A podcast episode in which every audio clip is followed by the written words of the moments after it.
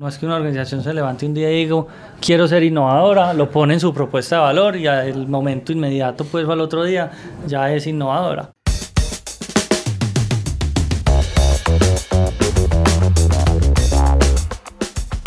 Hola a todos y bienvenidos a Innovación Bancolombia, un podcast de Bancolombia en coproducción con Emprendete, donde nos sentamos a hablar con expertos sobre transformación digital, tecnologías disruptivas y economía digital. La idea de estos episodios es que aterricemos la innovación y la volvamos más sencilla y para todos, a través de historias y experiencias de expertos en diferentes temas. Si nos están escuchando en Spotify, en Apple Podcast, en Google Podcast o en donde sea, recuerden que también nos pueden escuchar en el portal de innovación de Bancolombia, donde van a encontrar artículos, infografías, videos y más episodios sobre temas como tecnologías inteligentes, analítica y Data, ciberseguridad, entre otros. Entonces, escuchen este episodio tranquilos y si quieren más, vayan a www.grupobancolombia.com.co slash innovación. Los libros que leemos y las historias que escuchamos nos hicieron creer que la innovación le pertenece a las startups y a esas pequeñas empresas dinámicas, creativas, descentralizadas y que al otro lado de la calle están las empresas grandes, viejas, aburridas, tradicionales y pues eso no necesariamente es así. La verdad es que hablar de innovación es muy fácil, pero no es que una empresa decida ser innovadora y al otro día, ¡puf!, está innovando. Por eso en este episodio queremos contarles una serie de historias que nos ayuden a entender cómo un banco de 26.000 personas, es decir, una empresa con todo el potencial de ser tradicional y aburrida, se está convirtiendo en todo lo contrario. Para esto les presentamos a Camilo. Mi nombre es Camilo Velázquez Restrepo, yo soy el director del Centro de Innovación e Intraemprendimiento para el Grupo Bancolombia. Palabras más, palabras menos, Camilo es una de las mentes detrás del proceso de transformación que ha vivido el banco. Porque como les dije, no es presionar un botón y puff, volvernos innovadores. Esta historia entonces comienza con la idea de que la innovación no se puede quedar en el área de innovación. Eso no tendría sentido. La cultura y las herramientas de innovación tienen que ser transversales. Y es ahí donde ser 26.000 personas en diferentes geografías es un verdadero reto. Entonces, esta parte de la historia tiene la misión de democratizar la innovación. Cuando empezó innovación hace ya casi siete años, eh, nosotros hicimos un análisis de brechas de cultura y de gaps que tenía nuestra organización frente a las herramientas y el tiempo que le dedicamos a la innovación. Y lo analizamos por cada una de las áreas de, de Bancolombia y encontramos que desde la intención nuestra organización quería innovar, pero desde la realidad y la materialidad, pues pocos espacios teníamos para innovar, pocas herramientas teníamos para innovar, poco presupuesto teníamos para, para, pues, para financiar esas actividades de, de poder innovar. Hace siete años a Bancolombia le pasaba lo que mencionamos hace un momento, y es que había mucha voluntad, es decir, muchas ganas de innovar, pero pocas acciones concretas. En medio de esto se creó un programa llamado Movilizadores de la Innovación. Ese programa tuvo en su primera corte 19 personas, eh, pasaron por un proceso de aplicación al programa bastante diferente al tradicional, no fueron seleccionados por sus jefes, no pasaron por un proceso de hacer unas pruebas como las tradicionales, sino un proceso de selección bastante atípico a lo que estábamos acostumbrados en la organización.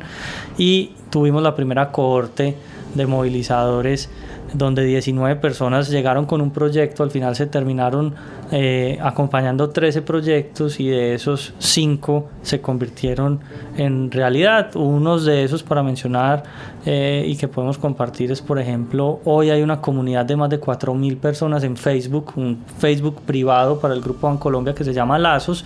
Ese es uno de, los, de las herramientas, pues, que, de los proyectos que, que surgieron de ese programa de movilizadores y que ha traído grandes eficiencias y grandes ejercicios, pues, de, de trabajo colaborativo y algo que se conoce como el crowdsourcing, es utilizar a las masas, entre comillas, para que ayuden a resolver problemas y ese es uno de los proyectos que, que salieron de ese ejercicio. Este programa podría describirse como un programa de formación bastante diferente, y la mejor forma de que lo entiendan es contándoles qué es lo que pasa ahí adentro. En el programa de movilizadores, al interior del programa pasa un tema muy interesante. Lo primero que les ofrecemos a estas personas es desaprender.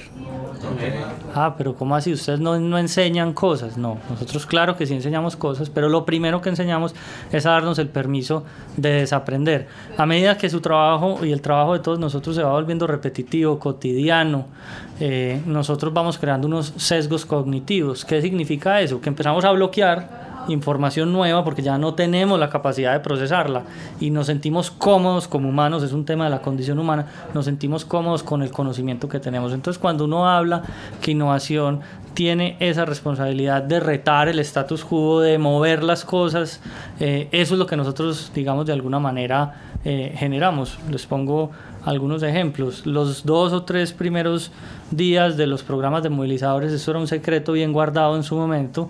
Nosotros convocábamos a la gente, a cada una de las personitas y colaboradores que hacían parte del programa, y no les decíamos nada y no les dábamos la instrucción de hacer nada. El nivel de frustración que se generaba inmediatamente en estas personas que estábamos acostumbrados a recibir mandatos de qué ponernos a hacer, qué hacer con nuestro tiempo, entre comillas, libre, porque estaba mal visto tener tiempo libre y todo lo demás, pues generaba inmediatamente un impacto en estas personas salvaje, de manera pues que muchas de ellas se acercaban a nosotros diciendo, yo no sé si yo sí estoy listo para esto, qué estamos haciendo acá, cómo nos van a medir, ¿cuál es, qué, qué, tengo que hacer? Y le decíamos, vea, hay una biblioteca llena de libros, si quiere póngase a leer un libro. No, pero pues yo, yo, yo no me, yo, a mí no me pagan por leerme libros, a mí me pagan es por trabajar. Y lo, que, y lo que les enseñamos a estas personas es precisamente, por ejemplo, leer libros es una, quizás una de las mejores inversiones que nosotros podemos llevarle a nuestro talento, porque es entregarle herramientas nuevas para que tengan la capacidad de conectar y asociar soluciones, retos, necesidades de los clientes con cosas que están aprendiendo y que están de alguna manera digiriendo de una fuente de información y conocimiento como son los libros, pero hay muchas otras. Entonces eso es uno de los temas que fundamentalmente entregamos en el programa de, movilizadores. Y otro de las herramientas claves eh, es, si nosotros queremos ser eficientes y juiciosos en cumplir esa promesa de contagiar, uno de los temas fundamentales es enseñarle a las personas a facilitar espacios y a facilitar equipos. Eh, en, en, innovación hablamos, en innovación hablamos de, de cómo volver el talento extraordinario, cómo encontrar talento que está, digamos, invisible en una organización tan grande y lo podemos volver un talento extraordinario. Al principio creíamos que el programa prometía proyectos. Usted me trae una, un proyecto y yo se lo desarrollo. Y después de iterar un par de veces aprendimos que lo que nosotros le vendíamos a los sponsors internos en la organización era realmente transformarle personas en personas extraordinarias, que luego podían llegar a sus equipos a movilizar un montón de temas. Si estuviéramos en un ámbito futbolístico, digamos que innovación no crea rockstars o goleadores, nosotros creamos más es habilitadores ah, o quizás entregamos más espacio goles.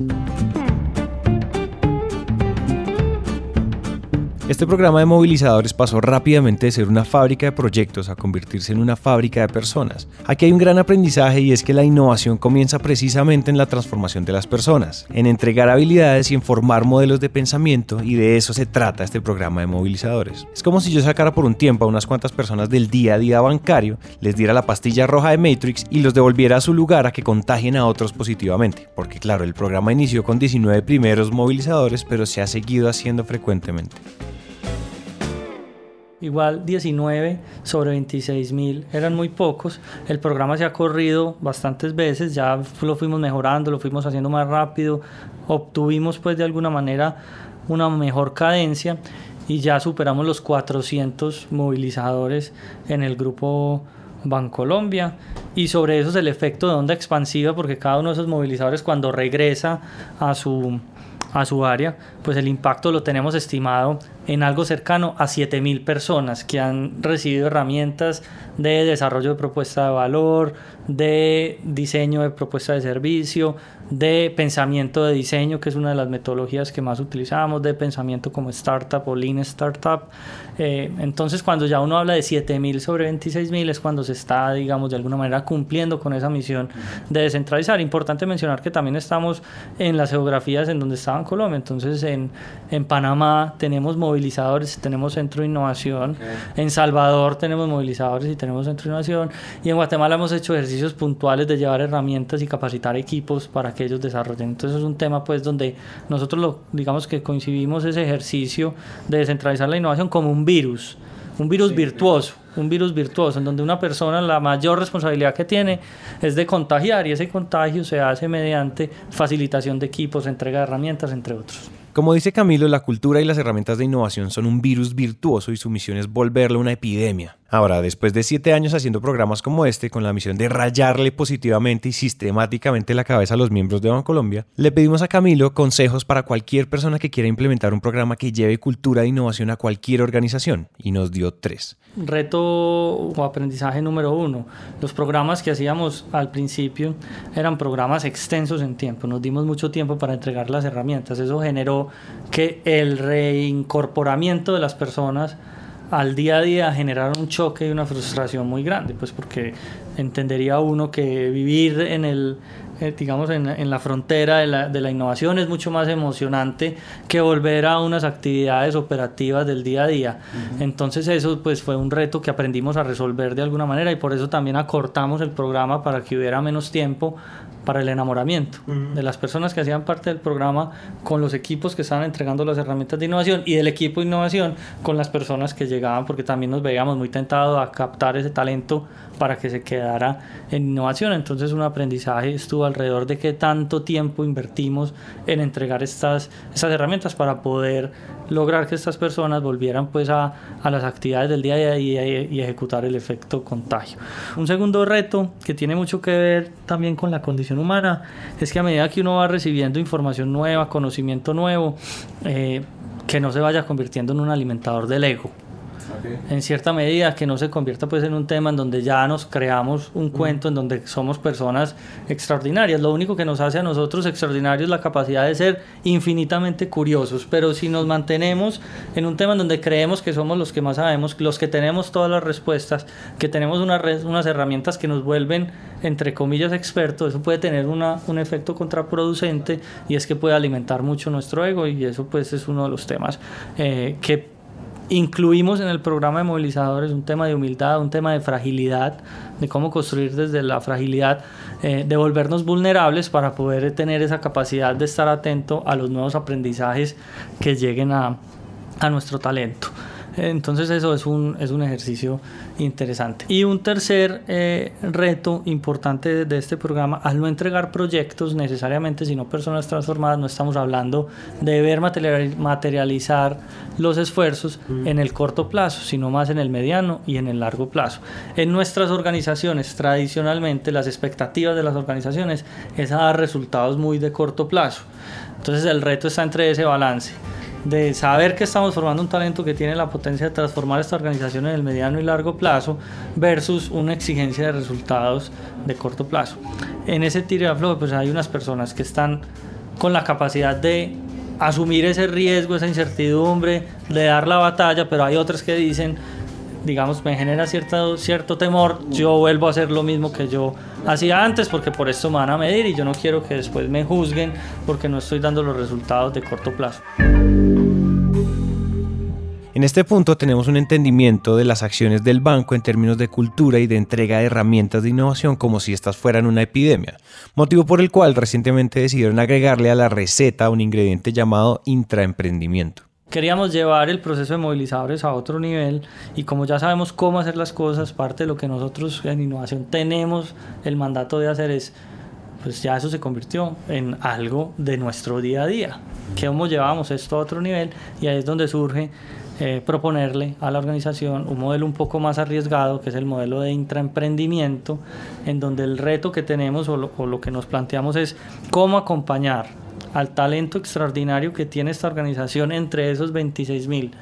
Eh, encontrar un talento que tenga esa capacidad de generar nuevas ideas de negocio, explorando la posibilidad de que ellos mismos lideren esa idea de negocio si ya la tenían de alguna manera y no competía con alguna de las iniciativas que tuviera el Grupo Bancolombia en su pipeline de proyecto o en su backlog de proyecto, pues poderlos acompañar con herramientas ya 100% enfocadas en emprendimiento de alto impacto per se. Entonces ese programa es nuevo, en la primera convocatoria esperábamos que 100 personas o 100 equipos se postularan. Tuvimos 170 postulaciones al programa, 44 equipos pasaron. De esos 44 equipos, 21 pasaron el primer filtro, el primer ejercicio con los jueces, estuvimos acá en Medellín y tuvimos en Bogotá y digamos que ese programa hoy no sabemos hoy no, hoy no sabemos cómo va a terminar. Tenemos unas hipótesis sobre las cuales estamos trabajando. Eh, creemos que varias de esas empresas que están surgiendo y que están naciendo, o líneas de negocio o nuevas oportunidades para el banco, tanto por dentro como por fuera de él, eh, son bastante potentes. Y hay un montón de preguntas que nos planteamos al principio. No se las voy a compartir porque pues obviamente no, no, no quiero esas hipótesis a quienes hacen parte del programa, pero esperamos, la única forma de resolverlas era corriendo el programa. ¿Va a haber segunda corte intraemprendedores? Todavía no sabemos, dependiendo de cómo nos vaya en esta primera. Pero habla un poquito de nuestra cultura. En vez de hacer un montón de análisis, en vez de gastarnos un montón de tiempo simulando un montón de cosas, tenga muy bien medidos los riesgos que quiera asumir, téngalos muy bien mapeados, discútanlo con las personas correctas que tienen quizás una visión más transversal de la organización y respondámonos las preguntas haciendo y no diciendo. sí. La única forma de contestar muchas de las hipótesis que teníamos ahí era tirándonos al agua. Este programa de intraemprendedores es en sí un intraemprendimiento de Bancolombia, es decir, pasar de una fábrica de personas extraordinarias a una fábrica de oportunidades de negocio como tal, pues implica un montón de retos. Implica comenzar una nueva curva de aprendizaje y simplemente lanzarse a ver cuáles van a ser los resultados. En el programa de movilizadores nosotros atendíamos retos que nos ponía la organización. Es decir, alguien en la organización decía, este es mi reto, quiero que me ayuden a resolver este reto en particular. Y el equipo de movilizadores lo que nosotros hacíamos era formarlo, entregar herramientas y ponerlos a resolver ah. ese reto en la organización. Aquí la convocatoria fue abierta. Nosotros le dijimos a cada una de estas personas, si tiene una idea por allá guardada en el cajón de las ideas que responde o que puede ser apalancado por Bancolombia, tráigala y nosotros le ayudamos a construir una propuesta de valor sobre eso. Este programa de intraemprendedores no es más que crear una especie de incubadora de negocios al interior del banco, lo cual implica llevar de una forma mucho más directa metodologías de startups a los empleados. Es decir, en principio implica tratar a estos empleados del banco como emprendedores reales. Sí, el ejercicio, el ejercicio de intraemprendedores ha traído, les cuento pues los procesos que hemos hecho hasta el momento. Uno de los procesos interesantes que hemos hecho es entregar unas herramientas tratando de, de, replicar o simular un programa del Startup Bootcamp eh, o, de, o del Startup Weekend que fue liderado en su principio, pues en un principio por, por Google y es sacar a estas personas un fin de semana completo a refinar su modelo de negocio, a refinar su propuesta de valor, a entregarles herramientas para que hagan un pitch o una presentación de su idea absolutamente clara, traerlos y a exponerlos con emprendedores reales, a que fueran, digamos, de alguna manera juzgados, entre comillas, o que los jueces que nos acompañaron en este ejercicio no solamente fue de altísimo nivel al interior de la organización, sino que los expusimos ante expertos que son inversionistas de la vida real, que les hacen preguntas de la vida real, porque aquí lo que estamos creando son unidades de negocio al que pueden ser apalancadas por Bancolombia, pero que entran a competir con unidades de negocio de la vida real. Entonces esto, digamos que saca a esas personas y muestra el compromiso extra laboral que ellos tienen que hacer, esa milla extra que tienen que poner para adelantar estos ejercicios de intraemprendimiento. Una de las condiciones para poder participar en el programa es que todos los esfuerzos que se hagan digamos que se deben hacer en tiempos no laborales en esta fase inicial. Para las fases subsiguientes hay unas negociaciones y unas conversaciones para ver cómo, digamos, se encuentra un balance de la inversión de tiempo para que puedas tener o no dedicación completa o parcial a tu responsabilidad actual y a la vez sacar adelante una idea de negocio. Hasta ahora tenemos un programa de movilizadores y tenemos un programa de intraemprendedores. Y entonces pasamos a una nueva misión que tiene Camilo llamada Reinventar qué es ser banco, que parte de una premisa y es que la industria en general tiene que evolucionar. A ver, nosotros pasamos de ser una organización, o hemos visto la evolución de, de, pasar de una organización eh, que se dedica única y exclusivamente a prestar servicios financieros con la llegada de competidores no tradicionales, eh, nos hemos visto la necesidad de explorar las adyacencias de la propuesta de valor puramente bancaria, es decir, captación, colocación y transaccionalidad entre, entre los usuarios pues, del sistema financiero y hemos empezado a encontrar algunos complementos a nuestra propuesta de valor. Y en esa misión de reinventar qué es ser banco es encontrar nuevos modelos de negocio para la organización y apropiarnos o acelerar la adopción tecnológica por parte del Grupo Bancolombia para crear estos modelos de negocio que no nos garantizan el, digamos, el presente, sino que está buscando qué nos va a garantizar el futuro. Y ahí es una actividad que yo llamo más de alto riesgo. Con un ejemplo te, comparto que es reinventar que ser banco. Rótalo es el primer marketplace de confianza en Colombia. Es un marketplace, al igual que funcionan todos los marketplaces, solo que nosotros honrando la propuesta de valor de ser un marketplace de confianza, es un marketplace de comunidades cerradas en el cual yo puedo vender, regalar o comprar artículos de segunda. Hoy tenemos más de 18 mil usuarios, más de 40 comunidades, más de 150 millones de dólares en publicaciones y parte de ser un marketplace y detrás de cada una de esas transacciones, si yo estoy interesado en comprarle un vehículo a alguien que trabaja en mi misma empresa, digamos, como es de confianza, yo voy a ir, voy a ver el vehículo, me voy a antojar y ahí en ese marketplace hay un botoncito que dice Sufi te presta. Entonces, lo primero que pasó fue generar esa confianza, generar ese marketplace y muy al final hay una actividad puramente de banco. Entonces eso es lo que yo digo, es reinventar que ser banco. No partimos de tengo que poner un préstamo, sino que digo, ¿dónde está la cotidianidad de las personas? ¿Cómo me involucro en la cotidianidad de las personas? ¿Cómo me involucro en la economía digital? Y luego por allá, detrás, muy al final, seguimos honrando lo que somos, que es ser un banco. Pero participamos, participamos activamente en generar esas posibilidades. Ese es uno de los ejemplos de reinventar que ser banco. Esto de reinventar que es ser banco parte de algo que hoy está presente en prácticamente todas las industrias. Y es que por instinto o por supervivencia nos movemos de la zona de confort o comenzamos a perder relevancia. Con esto quiero decir que hoy es cómodo y hasta fácil pensar que mi negocio es el mismo de hace años y sentarme a ser el mismo banco que he sido y ofrecer los mismos productos.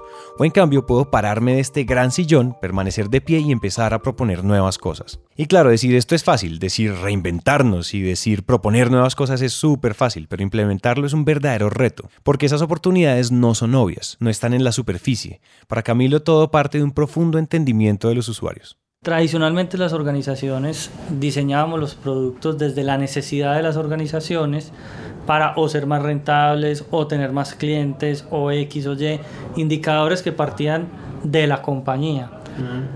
En los últimos años la migración es 100% responder a las necesidades de los clientes. Entonces nosotros elaboramos propuestas de valor y nuevos modelos de negocio a partir del profundo entendimiento de nuestros clientes en el trabajo de campo. En Bancolombia me atrevo yo a decir que nunca más volvimos a diseñar un producto desde el escritorio y por eso uno ve una migración del talento bien interesante de pasar de un talento enfocado en expertos en finanzas a pasar a un talento enfocado en herramientas de diseño. Hoy el equipo de innovación tiene una alta concentración de personas que vienen del mundo de diseño, que tienen un entendimiento, una capacidad de ir a campo, extrapolar un montón de información, generar y, y encontrar unos insights que responden a unas necesidades muy puntuales de los clientes y a partir de eso empezar a suplir las necesidades de los clientes, que se termina convirtiendo en productos. Pero no es que yo aquí, desde el escritorio, digo, creo que lo que necesita la gente es esto, vamos a sacar esto adelante. No, el ejercicio es, venga, yo entiendo, y por eso muchos de los productos se han ido acomodando a la cotidianidad de las personas. Uno de los, de los temas en donde vemos una relevancia importante en nuestro negocio es, por ejemplo, acompañar a las personas en temas tan sencillos como la realización de su sueño de tener vivienda, de tener una, alguna parte en donde vivir. Eh, un cliente no se despierta un día soñándose un crédito hipotecario. Quiero tener un crédito hipotecario. Hoy amanecí con ganas de un crédito hipotecario. Eso pues hoy, hoy no sucede. Esa persona quiere realizar, quiere realizar su sueño de tener un lugar donde compartir su vida con las personas que quiera o con los animales que quiera. Eh, y digamos que lo que nosotros tenemos que entender es cómo un producto que hoy pues el más lógico es un crédito hipotecario le ayuda a esa persona a cumplir su sueño, pero si entendemos bien las necesidades de esa persona, quizás encontremos productos nuevos, diferentes a los tradicionales que conocemos del sector financiero, que le aceleren ese, ese ejercicio de, de cumplir su sueño. Definitivamente reinventar lo que eres como organización es el ejercicio más profundo de desaprender, y aunque es retador y aunque solo pensarlo resulte agobiante, también es emocionante. Pensarlo sencillamente nos mantiene despiertos, nos vuelve más agudos, más creativos. En este mismo camino es necesario recordar que la tecnología es la responsable de la nueva velocidad a la que ahora se mueve el mundo, y que en este sentido apropiarme de las nuevas tecnologías también me abre posibilidades. Por eso también hablamos con Camilo de otro proyecto llamado TechLab. El TechLab, el TechLab de, de Bancolombia es una iniciativa, también un experimento que estamos, que estamos corriendo en este momento con el acompañamiento de la Vicepresidencia de Tecnología de nuestra organización, que parte de una premisa y es, al tener una alta capacidad de transformación, la incidencia de las tecnologías en nuestro negocio, queremos comprobar una hipótesis y es, si dominamos rápidamente esas tecnologías, podemos llegar a convertirlas en una ventaja competitiva para nuestra organización. Y eso tiene, digamos, o parte con el impacto de las tecnologías en nuestros clientes.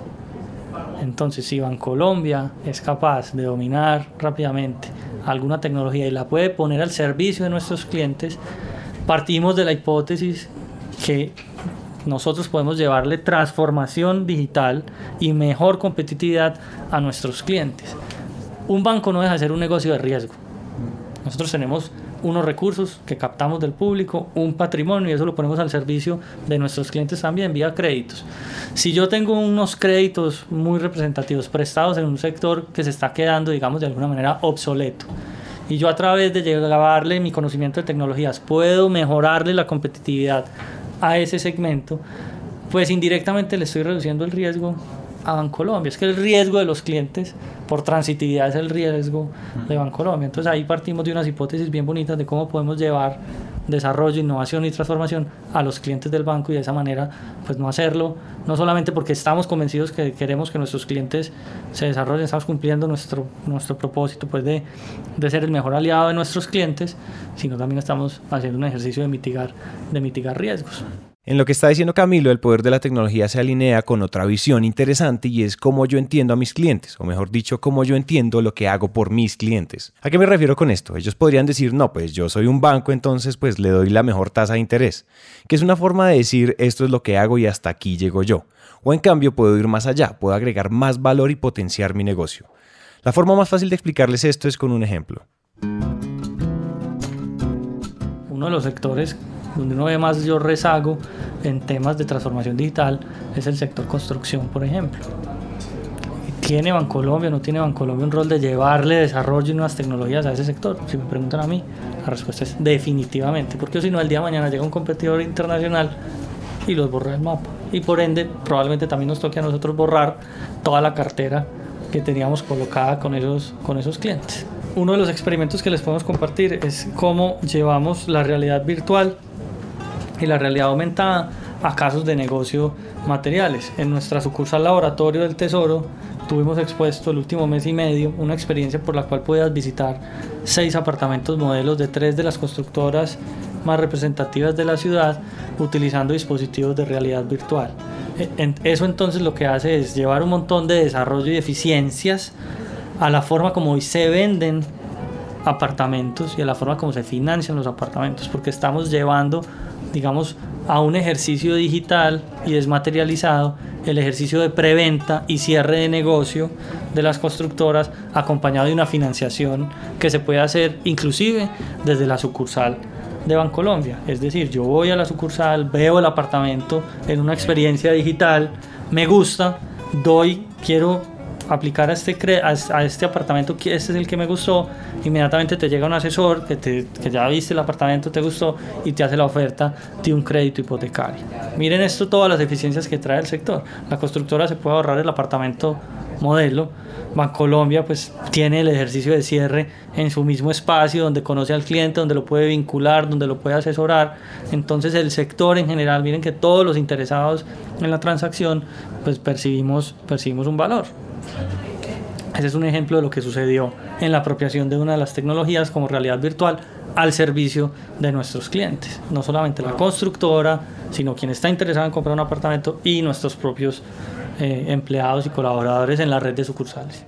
Estas historias y estos proyectos que lidera Camilo, más que ejemplos de innovación, son una invitación a derribar todos los sesgos alrededor de lo que define una industria o lo que define un sector. Si usted trabaja en la banca o si trabaja en cualquier otro mundo, entienda que sus clientes no son solo los obvios y que sus propuestas de valor no son solo las obvias, y que eso a lo que usted se dedica no es solamente eso. Todo está cambiando muy rápido y solo quienes lo entiendan van a darle forma al futuro. Porque si los bancos, esas empresas de toda la vida, se están reinventando radicalmente, pues todos eventualmente lo van a hacer. Entonces, antes de que se acabe este episodio, le pedimos a Camilo un último consejo para personas que quieren innovar o liderar procesos de innovación y esto fue lo que nos respondió. Yo creo que el reto más grande que uno debe llevarle al talento para habilitar la innovación, y ya lo mencioné, pero quiero ser enfático en el tema, es ojalá tener una sed infinita de curiosidad porque esa, esa, esa ingenuidad de darse el permiso de preguntar muchas veces por qué es lo que te permite después asociar con tu conocimiento natural que tienes de alguna actividad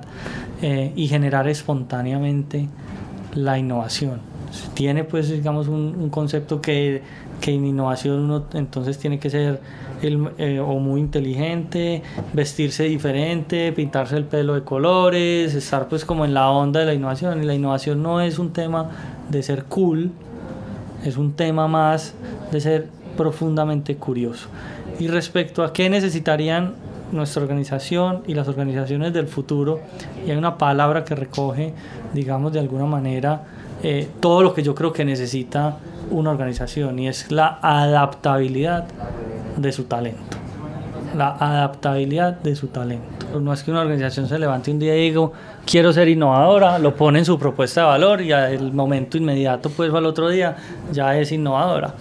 Acuérdense que las organizaciones somos la sumatoria de los esfuerzos de cada una de las personas que hacemos parte de las organizaciones. Entonces, en realidad, el ejercicio de centralizar la innovación se conecta profundamente con el talento. Entonces, ahí es la conexión, digamos, transversal. Cuando yo hablo de intraemprendimiento, intraemprendedores, es porque organizaciones como las nuestras necesitan fomentar ese tipo de pensamiento del talento, ese tipo de capacidad de crear, identificarlos, fomentarlos, acompañarlos bajo la premisa o la hipótesis que si ellos están cercanos a nuestra organización, es más, los tenemos adentro, pero los tenemos subvalorados o subutilizados, digamos que todo ese servicio, esa capacidad de mindset transformacional lo podemos poner al servicio de la organización para lograr las cosas que pretendemos lograr en innovación de una manera más rápida, porque la velocidad es uno de los temas pues fundamentales a tener en cuenta en la, en la innovación. Y finalmente, en el ejercicio de producir innovación es propio que un equipo de innovación que está tratando de llevar un mensaje, pues también debe tener efecto de demostración. Entonces nosotros tenemos un equipo que se dedica a tratar de producir la innovación con los clientes, que domina las metodologías de las cuales nos desprendemos con cariño para que otros utilicen, pero también generamos efecto demostración. Es decir, hay proyectos que se lideran directamente desde el Centro de Innovación y por eso han surgido bancos digitales como Neki, por eso han surgido estos marketplaces de confianza como Rótalo, por eso acompañamos el proceso de crear una plataforma inteligente de comercios como Plink, basado en analítica, que es convertir un producto analítico de modelos cuantitativos, de modelos analíticos y llevarlo a convertirlo en un producto de mercado, entre otros que han surgido del Centro de Innovación por un efecto demostración, pues que de todas formas se necesitan como esas historias de inspiración para que los 26.000 creamos que sí se puede y nos demos cuenta que sí se puede. Entonces, si tú pones, digamos, cuál es el hilo conductor de todo ese tema, yo me atrevo a decir que la palabra talento es la que se vuelve transversal. Hasta aquí llega este episodio, muchas gracias a Camilo por su tiempo y a ustedes por escuchar. Esperamos que lo que acaban de escuchar haya logrado aterrizar algún tema, concepto o idea algo más sencillo de entender y sobre todo que hayan aprendido algo de la experiencia y las historias de estos expertos. Recuerden que si quieren más contenido como artículos, infografías o videos sobre todos estos temas, vayan ya a www.grupobancolombia.com.co slash innovación. Recuerden suscribirse en donde sea que ustedes estén escuchando esto, Spotify, iTunes, Google Podcast, Apple Podcast o donde sea. Este podcast es una coproducción entre Bancolombia y Emprendete. Nos vemos en el siguiente episodio.